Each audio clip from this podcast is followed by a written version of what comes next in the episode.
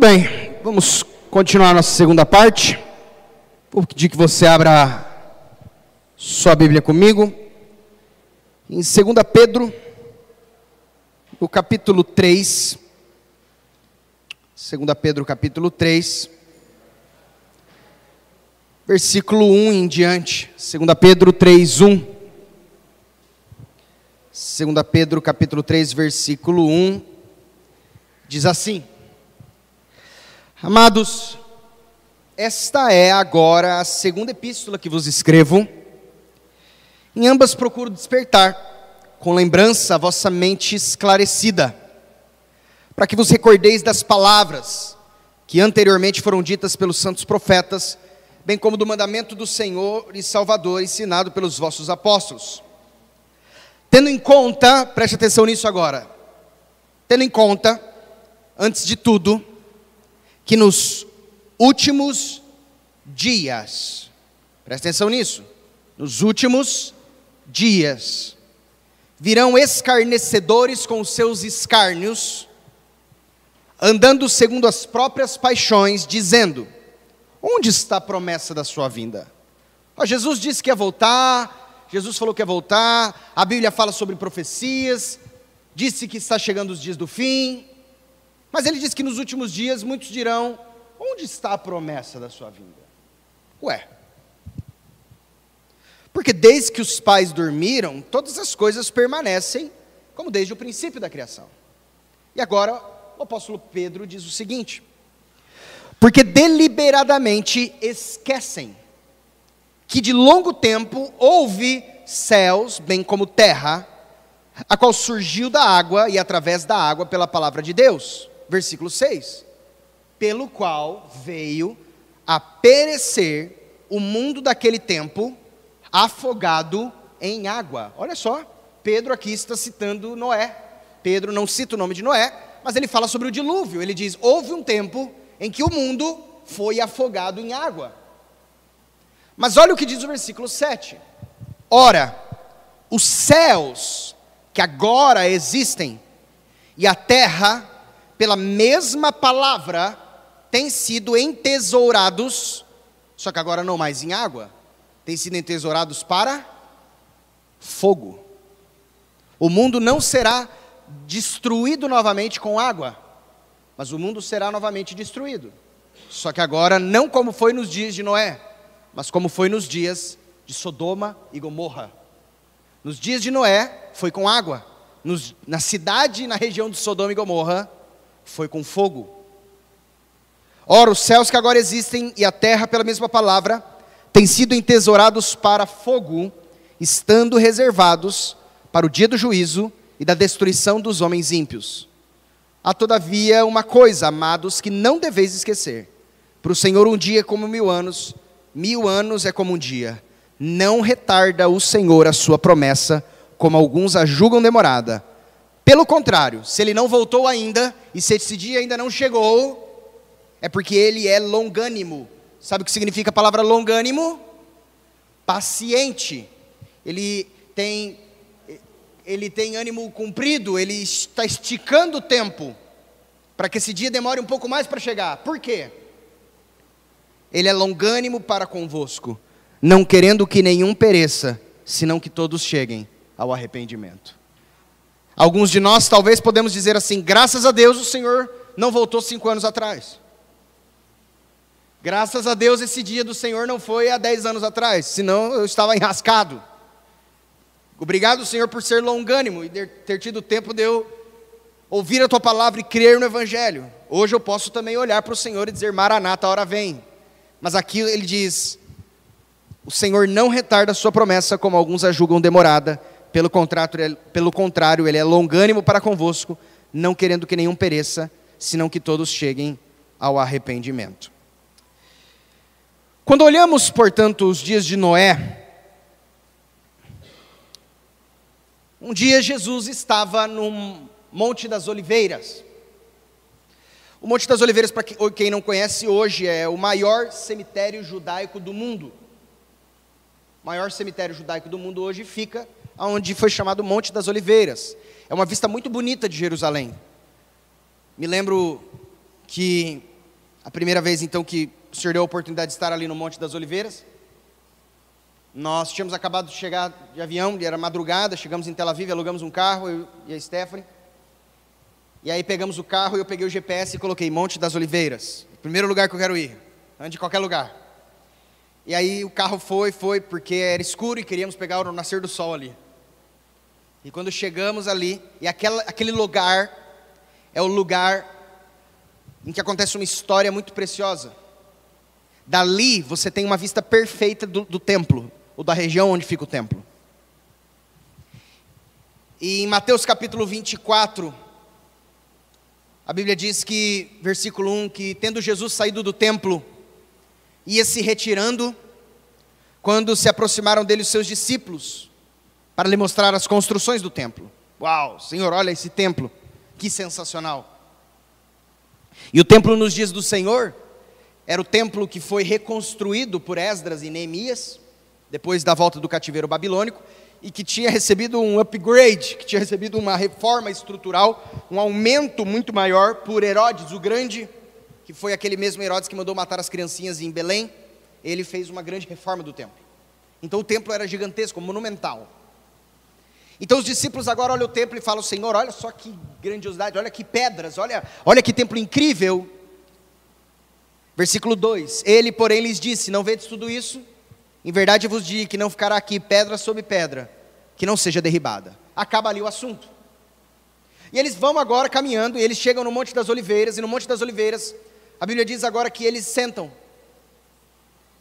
Aqui em Mateus não fala, mas em Lucas nos cita quem são esses discípulos. Estamos falando ali de João, de Tiago e de Pedro, os três discípulos chegados do Senhor. E no versículo 3 diz assim: No Monte das Oliveiras, achava-se sentado, quando se aproximaram dele os discípulos em particular, e lhe pediram: Dize-nos, quando sucederão essas coisas? E que sinal haverá da tua vinda e da consumação dos séculos? O que vai acontecer no mundo nos dias anteriores à volta do Senhor. Quando, como será o mundo? Eles fazem então essa pergunta nos dias do cumprimento da profecia de Daniel. E Jesus agora aqui em Mateus capítulo 24, também em Lucas, se não me falha a memória, capítulo 12 ou 16, e em Lucas capítulo 21, esses três evangelhos vão narrar isso, João não, ele começa a descrever alguns sinais e alguns acontecimentos que a Bíblia nos fala que aconteceria. Mas especificamente eu queria que você desse ênfase comigo no versículo 37. Mateus 24, 37, que diz assim: Pois assim como foi nos dias de Noé, também será a vinda do filho do homem. Porque quanto assim como nos dias anteriores ao dilúvio, comiam, bebiam, Casavam-se e davam-se em casamento, até o dia em que Noé entrou na arca, e não o perceberam, senão quando veio o dilúvio e os levou a todos. Assim será também a vinda do filho do homem. Então dois estarão no campo, um será tomado e deixado o outro. Duas estarão trabalhando no moinho, uma será tomada e deixada a outra. Portanto, vigiai, porque não sabeis em que dia vem o vosso Senhor. Mas também, se você caminhar comigo ali em Lucas, também ele fala sobre isso, Lucas 17, 26, que traz também uma outra informação sobre os dias de Ló. Lucas 17, 26. Assim como foi nos dias de Noé, será também nos dias do filho do homem.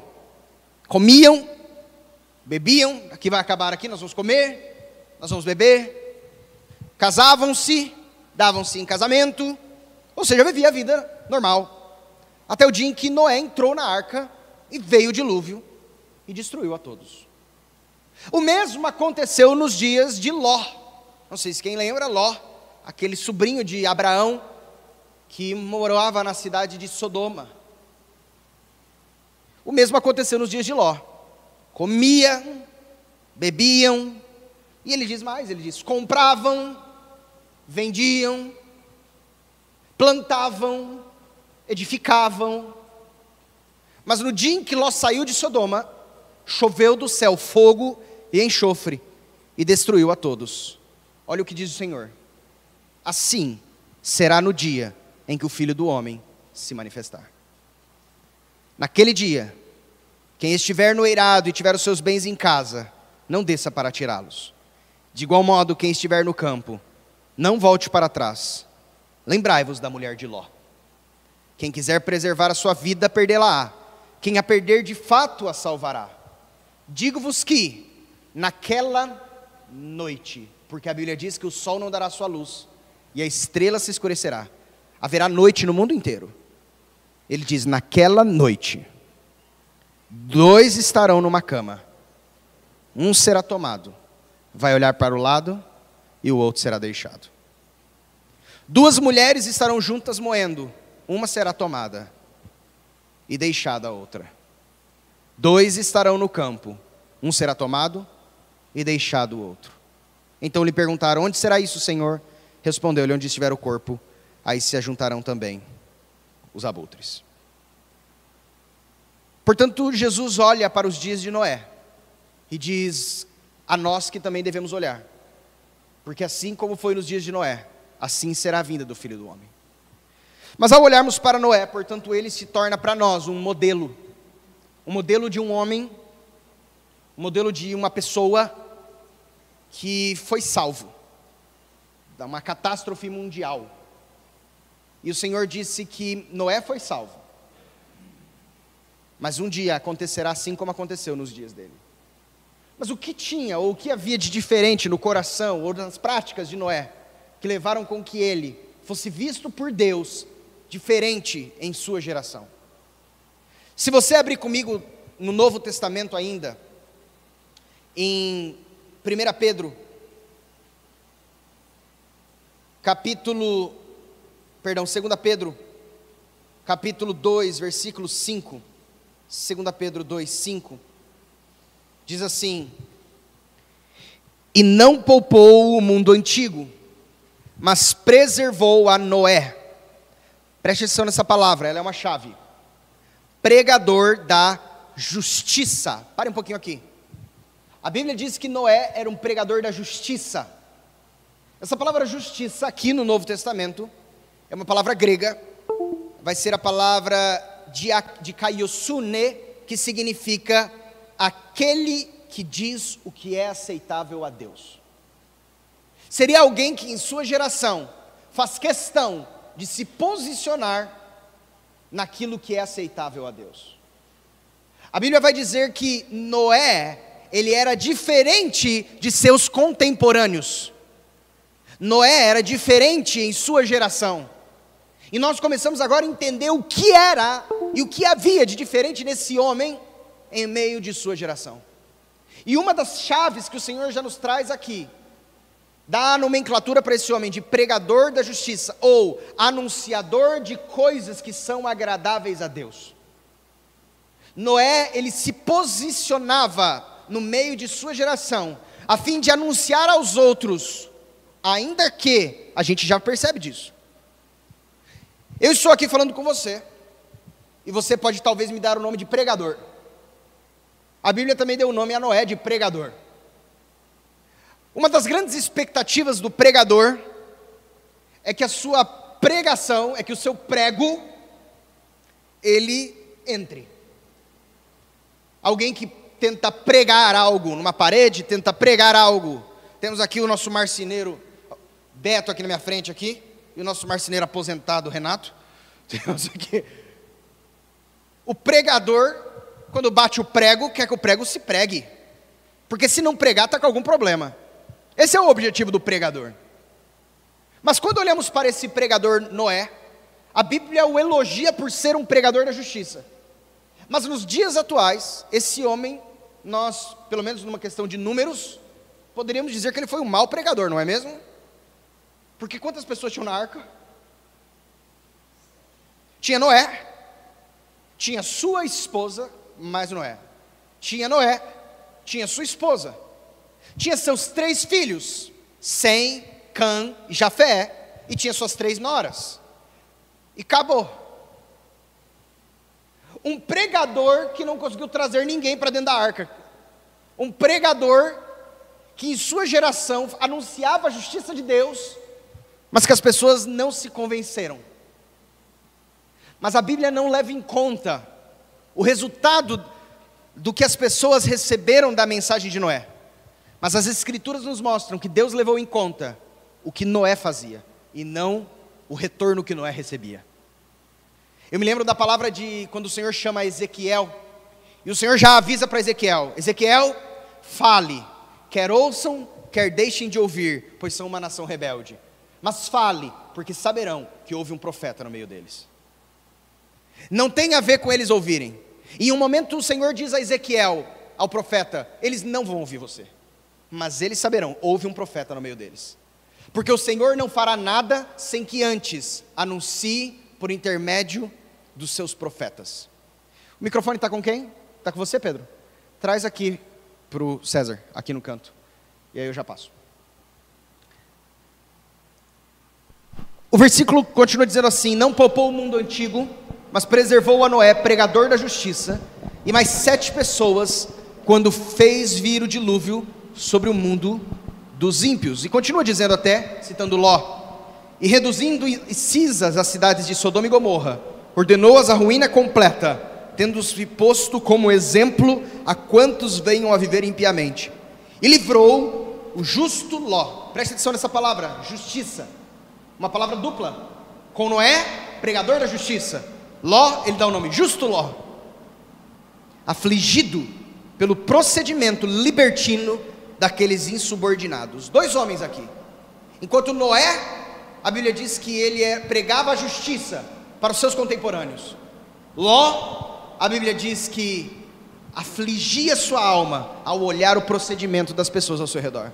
Eles não se conformavam com esse mundo e não se conformavam com o procedimento desse mundo. Para eles, esse mundo não fazia parte deles.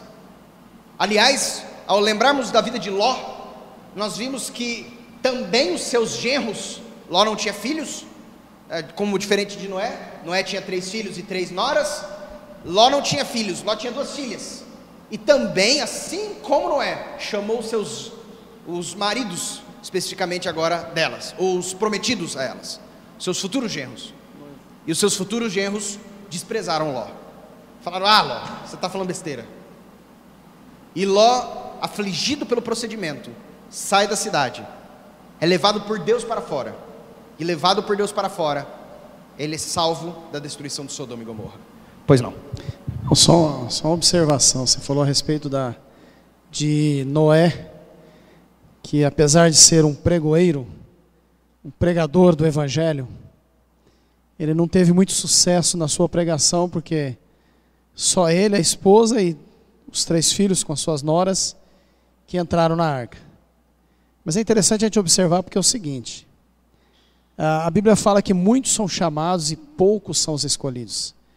Imagina que se toda aquela população cresce na pregação de Noé, aonde caberia dentro da arca? Porque a arca já tinha sido dada pelo Senhor, as medidas exatas. Então Deus tem o domínio sobre todas as coisas. A função ali era pregar. É verdade que outros poderiam entrar, mas nem todos entram. Porque muitos são chamados, mas poucos são os escolhidos. E a observação que a Glaucio fez aqui agora. Trazer já a família para Cristo já é difícil. Imagina os de fora. Ah, Ló ainda teve um. Ló, perdão, Noé foi muito bem sucedido na pregação. Por quê? Porque pelo menos os filhos, junto com as noras, vieram. Perdão, com a esposa. Sim, com a esposa. Então foram, foram muito bem, ele foi muito bem sucedido, porque a família veio. E se a família não viesse? Ló. Ló não teve sucesso, porque a esposa ficou no meio do caminho. Ela olhou para trás. E mesmo aquelas que foram juntas, depois cometeram um, um pecado tremendo lá contra o pai. Né? Que você sabe a história é a seguinte. Então, assim, hoje pregar o evangelho não tem sido fácil, não. É um grande desafio. Tá? Mas, quando a gente vê que uma alma se converte, a Bíblia fala que o que é alegria no céu. Né? Então, só essa observação aí, que não ia caber na arca. É, eu creio que o Senhor, de fato, esse é o ponto, olharmos para o coração de Noé.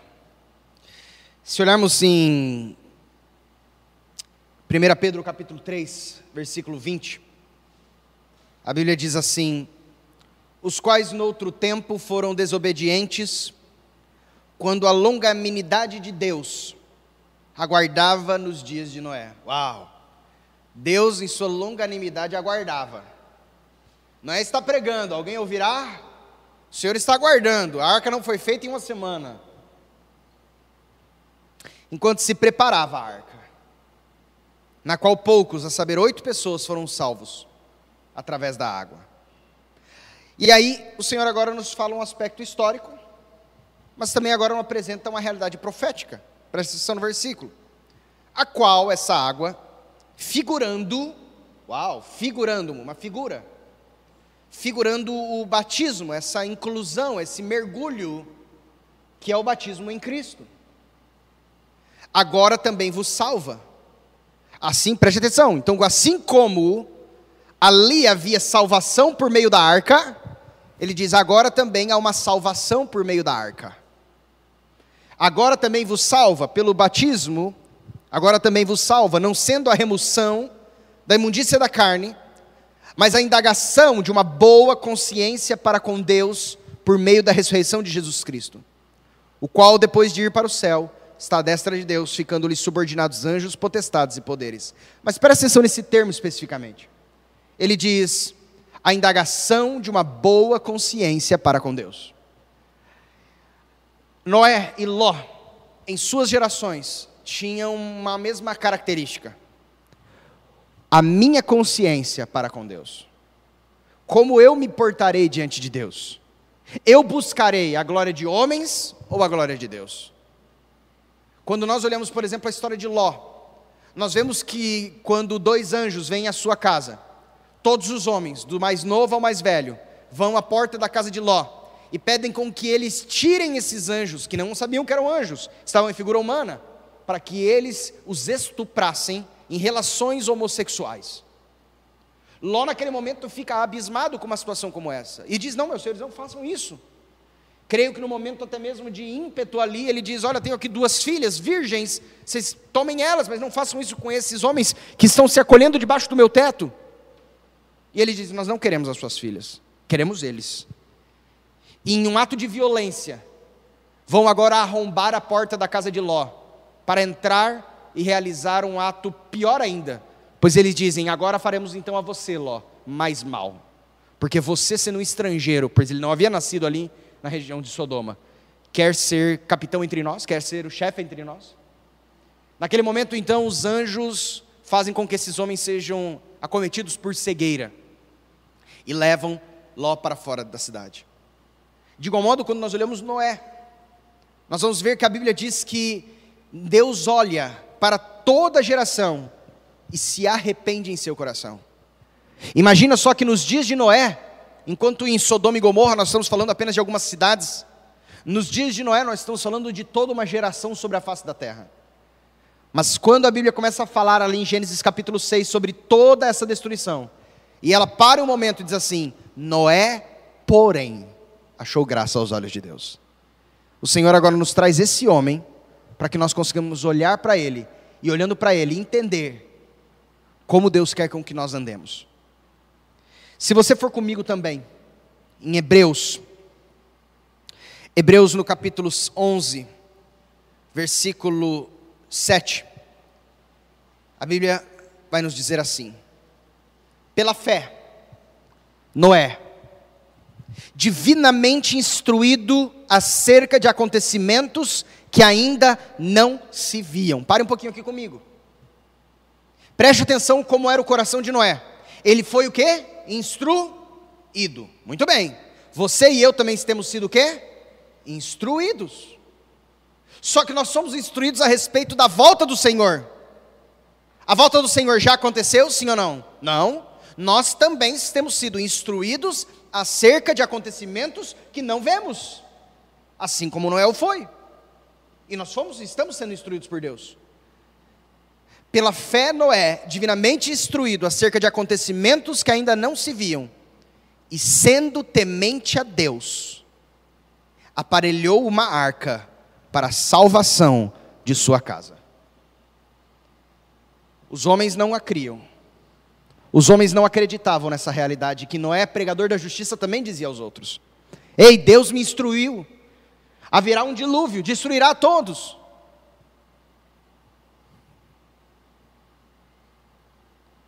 Aparelhou uma arca para a salvação de sua casa, pela qual condenou o mundo e se tornou herdeiro da justiça que vem da fé.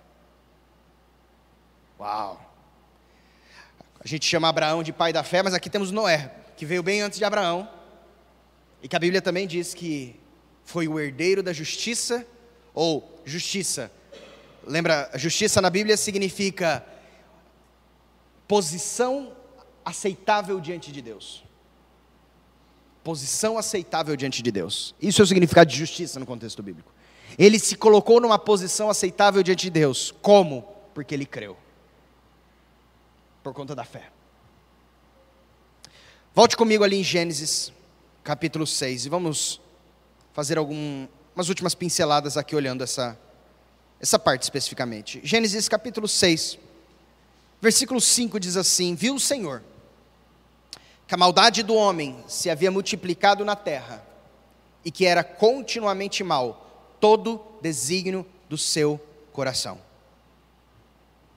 Então se arrependeu o Senhor de ter feito o homem na terra.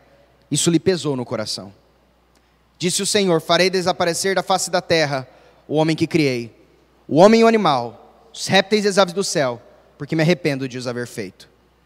Porém, Noé achou graça. E aqui é a primeira vez que aparece a palavra graça na Bíblia, tá bem? Anote na sua Bíblia. Primeira vez que aparece a palavra graça. A palavra aqui é uma palavra hebraica, shem, graça diante do Senhor. Como? Eis a história de Noé. Noé era um homem, e a Bíblia traz agora duas características dele. A primeira, justo. Ou seja, um homem que buscava de maneira correta as coisas diante de Deus. E segundo, Noé era um homem íntegro. Essa é uma palavra hebraica tamim, que significa completo. Em algumas traduções utiliza até o termo perfeito, mas completo é uma boa expressão. Ele se entregava não parcialmente, mas ele se entregava de todo o coração ao Senhor. Então preste atenção. Não era alguém que queria buscar a vontade de Deus de todo o coração. Eu me lembro de uma palavra que o Senhor trouxe a uma das igrejas no Apocalipse. E essa palavra, ela diz assim: Tenho, porém, contra ti que tens ainda algumas coisas para morrer. Porque você me fez morrer, mas tem algumas coisas aí que precisam morrer ainda. Tem algumas ações na sua vida que você não entregou por inteiro ao Senhor. Quando aquele escriba chega ao Senhor Jesus e diz: Mestre, qual é o grande mandamento da lei? Ele cita aquela palavra de Deuteronômio: Ouve, ó Israel, o Senhor nosso Deus é o único Senhor.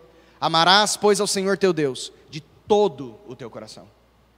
Quando Deus agora olha para Noé, ele olha para Noé e ele vê algo diferente em Noé. A Bíblia diz que não era um homem justo, não era um homem que se entregava por completo e íntegro entre os seus contemporâneos. E aqui está uma chave, falamos até ontem aqui no estudo de jovens. Noé andava com Deus. Bem colocado aqui ontem. O que significa andar, se não relacionar-se? A primeira vez que a Bíblia diz que alguém andou com Deus foi Enoque, o sétimo depois de Adão. Enoque andava com Deus e Deus o tomou para si e não se viu mais. Aqui agora nós temos Noé, a Bíblia diz: Noé andava com Deus. Quando nós olhamos, por exemplo, ali também em Gênesis 17:1, diz: Quando atingiu Abraão a idade de 99 anos, apareceu-lhe o Senhor e disse: Eu sou o Deus Todo-Poderoso, anda na minha presença e ser perfeito. Ou em Gênesis 48, 15, quando José diz assim, abençoou, Jacó diz assim, abençoou a José, dizendo: O Deus em cuja presença andaram meus pais, Abraão e Isaque, o Deus que me sustentou durante a minha vida até esse dia. Ó. Deixa, passa o microfone, por favor, para o Beto. Portanto, nós vemos uma chave aqui. A chave que nos mostra uma diferença na vida dele. Assim como a diferença que havia na vida de Enoque, assim como a diferença que havia na vida de Abraão, assim como a diferença que havia na vida de Isaac. Noé foi um homem que escolheu andar com Deus. Pois não, Beto? É, primeiro a Pedro, capítulo 3, versículo 20. Não sei se você já leu esse texto. 1 Pedro, tá 3, 20. Diz assim, falando a respeito de Noé, né? As quais em outro tempo foram rebeldes, quanto à longanimidade de Deus esperava nos dias de Noé, enquanto se preparava a arca, na qual poucas, né, isto é, oito almas se salvaram através da água. É, é bom é, a gente ver esse texto, muito, muitas vezes a gente imagina é, que eles foram salvos. Aqui a palavra de Deus diz que eles escaparam, ali na arca, eles escaparam da inundação, não morreram afogados. Mas se a gente vê a história de Noé, vamos ver que lá na frente teve rebeldia e porque eu estava é, lendo esse, essa semana aquele texto quando Jesus disse: "Graças te dou, né, que todos os que me deram falando dos discípulos, nenhum se perdeu, a não ser Judas, né, que, que era previsto. Porque há uma guerra contra nós constantemente do diabo Assim como houve na vida dos discípulos, houve uma guerra ali, eles enfrentaram. Então, eles escaparam aqui da inundação, mas da água, não morreram afogados. É, é verdade. A gente, na verdade, tanto ele como na vida de Ló, nós não sabemos, a Bíblia não nos faz questão de nos dizer como foi detalhes do final da vida deles. Mas a figura, irmão Beto, aqui que o Senhor quer nos trazer profeticamente, é exatamente a respeito dessa salvação que para nós, hoje, tem a ver com Cristo Jesus. Se você caminhar comigo agora em Gênesis 6, versículo 11, eu quero fazer apenas uma última consideração antes de encerrarmos hoje. Gênesis 6, 11, continua as escrituras dizendo assim: A terra estava corrompida à vista de Deus. E olha, presta atenção agora como estava a terra. A terra estava cheia de violência. Violência é um dos sinais. Aliás, os dias que vivemos hoje, Uh, enquanto as guerras antes eram guerras que, por mais que se morriam muitas pessoas, quando você começa a usar, olhar as guerras nos últimos 100 anos, as guerras da Segunda Guerra Mundial, as guerras com as bombas atômicas e nucleares, as guerrilhas que foram trazidas no mundo, hoje você sabe que com o poder bélico, o poder de armas que nós temos, muito mais pessoas morrem numa guerra do que necessariamente por meio de espadas. Né? Eu quero acertar cinco pessoas, eu não consigo acertar cinco com a minha espada mas com uma simples bomba eu consigo matar 20, 30, 50, ou como em Hiroshima e Nagasaki, quando na Segunda Guerra uh, Mundial foi lançada pelos Estados Unidos uma bomba nuclear, ali mata então milhares e milhares de pessoas. E, e nós temos aumentado nisso quando olhamos o mundo.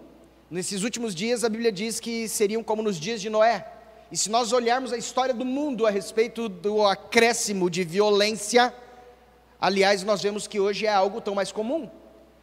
Nós hoje não nos escandalizamos, e eu digo isso numa grande maioria, até como igreja, ao olharmos filmes ou séries e vermos mortes, assassinatos. Nos últimos dias, não está mais como um dos mais assistidos, mas o Netflix lançou aquela série, uh, como era o nome? Era Round Six. Não sei se vocês assistiram ou souberam a respeito dela. E algumas partes dessa série são partes. Uma prima nossa falou, eu ouvi dizer que é bem forte. E aí eu disse para ela, bem forte? As partes que eu vi é ultra forte. É algo assim, de sair a tripa, de, de algo. Mas é algo que hoje, quando nós assistimos em filmes, quando nós assistimos em séries, para uma grande maioria, eu, disse, eu digo isso de maneira muito tranquila, para uma grande maioria não é algo mais que gera um escândalo.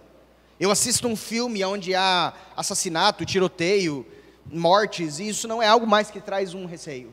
Nós abrimos nossos jornais e com certeza, se eu abrir hoje, desde jornais nacionais como o G1 ou R7, ou jornais locais como o Media Max ou Campo Grande News, com certeza nós vamos encontrar mortes ali, mais uma, mais uma, mais uma.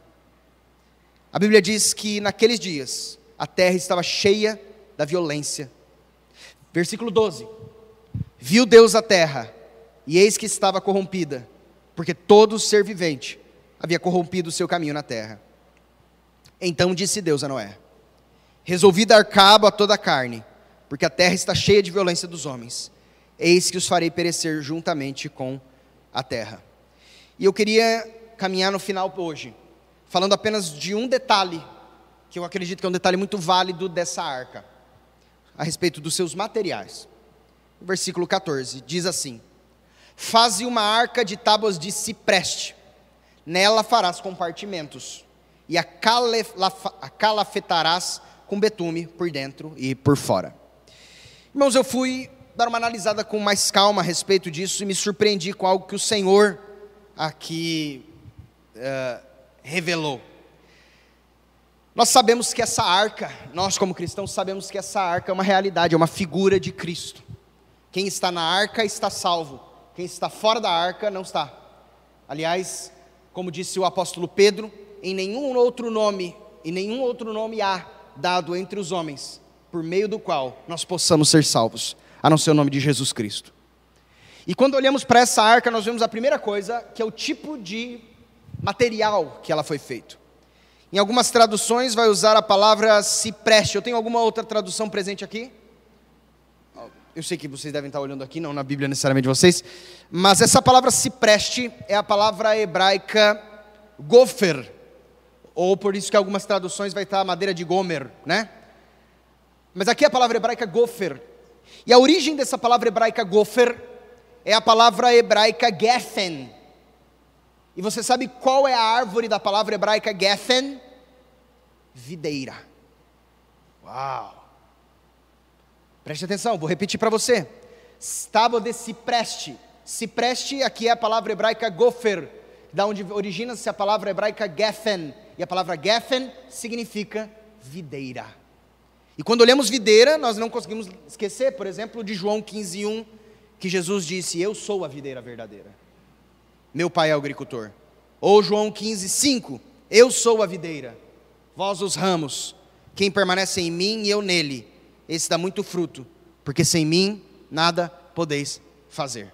Portanto, aqui, quando nós olhamos aqui, essa, essas tábuas, elas apontam para Cristo essa origem etimológica da palavra. Essa origem etimológica da palavra. Quando nós continuamos, faz uma arca de tábuas de cipreste, nela farás compartimentos e a calafetarás. Alguém sabe o que significa a palavra calafetar? Vedar. Muito bem. A palavra hebraica aqui seria kafar, que significa algumas palavras interessantes. Uh, eu, tem alguns lugares na Bíblia que ela é traduzida como cobrir, ou purificar, ou fazer reconciliação. Eu vou dizer alguns outros versículos para você. Por exemplo, o Êxodo 30, 10, usa essa palavra kafar, que é a mesma palavra calafetar. Êxodo 30, 10. Uma vez no ano, Arão fará expiação sobre os chifres do altar com o sangue da oferta pelo pecado. Uma vez por ano fará expiação sobre ele pelas vossas gerações. Santíssimo é o Senhor. Essa palavra expiação aqui é exatamente a mesma palavra que está aqui em Gênesis, a palavra calafetar, ou seja, a palavra cobrir, espiar, estar por cima, fazer reconciliação. Em Êxodo 32, 30, também usa essa mesma palavra. Diz assim: No dia seguinte, disse Moisés ao povo: Vós cometestes grande pecado, porém agora subirei ao Senhor, e porventura farei propiciação pelo vosso pecado. Essa palavra propiciação é a mesma palavra hebraica que está aqui em Gênesis, calafetar. Propiciação significaria cobrir, significaria purificar, significaria estar sobre. Portanto, quando ele olha aqui e diz: essa arca, preste atenção, a arca será de madeira de cipreste, da origem da videira da origem etimológica, a palavra cipreste, gomer, da palavra geffen, videira. Segunda parte, você agora vai calafetar, você vai cobrir, você vai purificar, você vai fazer a expiação, e ele continua dizendo, com betume. Alguém sabe o que é betume? Hã? É tipo um piche, é tipo uma. É, não vou falar que é tipo um cimento, mas porque não é cimento, mas é, o piche talvez seja mais próximo. E aí eu fui pesquisar o que significava essa palavra betume no hebraico. E essa palavra betume no hebraico me deu uma, uau, uma surpresa. Essa palavra betume no hebraico é a palavra kofer. Sabe o que significa a palavra kofer? Cobertura, resgate, em algumas traduções, preço de uma vida. Uau! Essa palavra, por exemplo, ela é utilizada em Êxodo 21, 30. Se lhe for exigido resgate, se lhe for exigido kofer, dará então como cofre da sua vida tudo o que lhe for exigido. Ou em Provérbios 13, 8: Com as suas riquezas se resgata o homem, mas ao pobre não ocorre ameaça. Ou seja, vamos lá. A arca era feita de madeira. Ali temos uma realidade da cruz. Ela seria coberta por dentro e por fora com a reconciliação, com a expiação, com o betume. Uau! Ela seria calafetada, ela seria coberta com o preço de uma vida por dentro e por fora. Se eu substituir, faz uma arca desse preste, apresenta uma cruz. Nela farás compartimentos. Há outras realidades espirituais, eu não vou avançar com você aqui agora. Você a calafetarás com betume, você vai fazer uma expiação com o preço de uma vida, por dentro e por fora. Quando Moisés, quando Moisés, quando Noé entra na arca, quando Noé, quando Deus fala com Noé sobre essa arca, agora vai aparecer a primeira vez na Bíblia uma nova palavra. Sabe qual palavra? A palavra aliança. Versículo 18. Contigo estabelecerei a minha aliança. Primeiro ele fala de cruz. Primeiro ele fala de Cristo. E depois que ele fala da arca, ele fala, portanto, quando você fizer a arca, você entra debaixo da aliança. Fora da arca não tem aliança, mas dentro da arca tem aliança. Como dizendo, fora de Cristo não tem aliança, fora da cruz não tem aliança, mas dentro da cruz tem aliança. Aqui é a primeira vez na Bíblia que aparece a palavra aliança. Contigo, porém, estabelecerei a minha aliança. Quando? Quando que você entra na minha aliança, não é? Quando você entrar na arca. Entrarás na arca, tu, teus filhos, tua mulher e a mulher de teus filhos. Versículo 22. Assim fez Noé, consoante tudo o que Deus lhe ordenara. E o último versículo, capítulo 7, versículo 1. Disse o Senhor a Noé: Entra na arca, tu e a tua casa porque reconheço que tem sido justo diante de mim no meio dessa geração. Uau! Alguns homens na Bíblia que chamam a atenção, né? Como Jó, por exemplo. Viste meu servo Jó, não há homem justo, íntegro e temente a Deus. Não há homem como ele. Como Ló, por exemplo, dentro de uma cidade inteira, tira Ló. E como Noé, que a Bíblia agora vai dizer: Noé, eu vou deixar você entrar na arca porque você, pela fé, acessou a justiça de Deus. E quando você acessa a justiça de Deus, você está protegido dentro da arca. Porque essa arca só foi construída porque ele creu. Porque se ele não cresce, primeiro Deus traz a palavra, eu creio nela, e aí eu entro na arca. Entendem? Primeiro Deus traz a palavra, é aquilo que diz em Efésios: ouviste o evangelho da vossa salvação, e tendo nele crido, agora então fostes selados com o Espírito Santo da promessa. Noé ouviu o que o Senhor disse a ele, Noé creu, e agora então ele constrói a arca, e por meio dela, ele consegue a salvação. De igual modo, nós ouvimos a palavra, cremos nela, entramos em Cristo porque cremos nele, e por meio disso somos salvos. Amém? Uau, temos muito mais coisas aqui, mas o tempo não nos permite avançar mais. Por hoje é o céu, pessoal. Vamos orar? Peço que você feche seus olhos, do modo como você está mesmo. Nós louvamos o teu nome, Pai, pela tua palavra que é viva e eficaz, mais penetrante do que espada alguma de dois gumes, penetra até a divisão da alma e do espírito, das juntas e medulas. Ela é apta para discernir os pensamentos, as intenções dos nossos corações. Nós cremos e, por meio dessa fé, entramos nessa arca. Por meio dessa fé, entramos no Cordeiro. Por meio dessa fé, nós estamos em Cristo na cruz, crucificados com Jesus e ressurretos com Ele também. Manifesta essa vida, Senhor, sobre a vida minha e dos meus irmãos. Em nome de Jesus. Amém.